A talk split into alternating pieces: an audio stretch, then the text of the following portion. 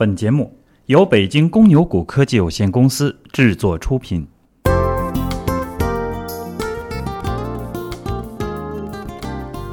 各位听友，大家好，欢迎收听七月三十日的小白快评。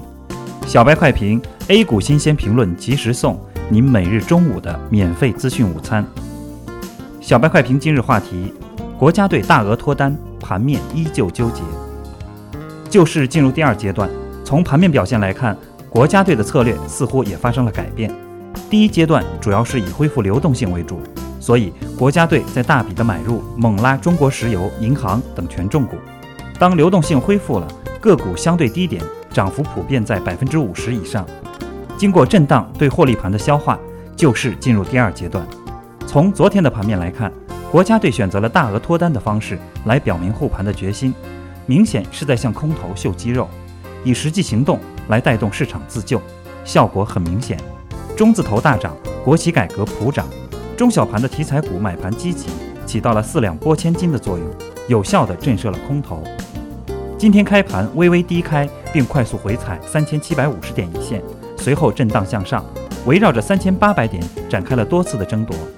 十点的时候，券商股开始发力，带领大盘向上展开了新一轮的进攻，最后受压于五日均线压制，冲高回落。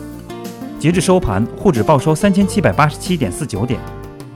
二炮在南海军演，受此影响，军工航天概念、卫星导航概念股大涨，川大智胜、奥普光电。航天电器、北斗星通、中信海直等股票涨停板，多元金融、旅游、保险、化纤、建材等板块涨幅居前，互联网、医疗保健、仓储物流等板块跌幅居前。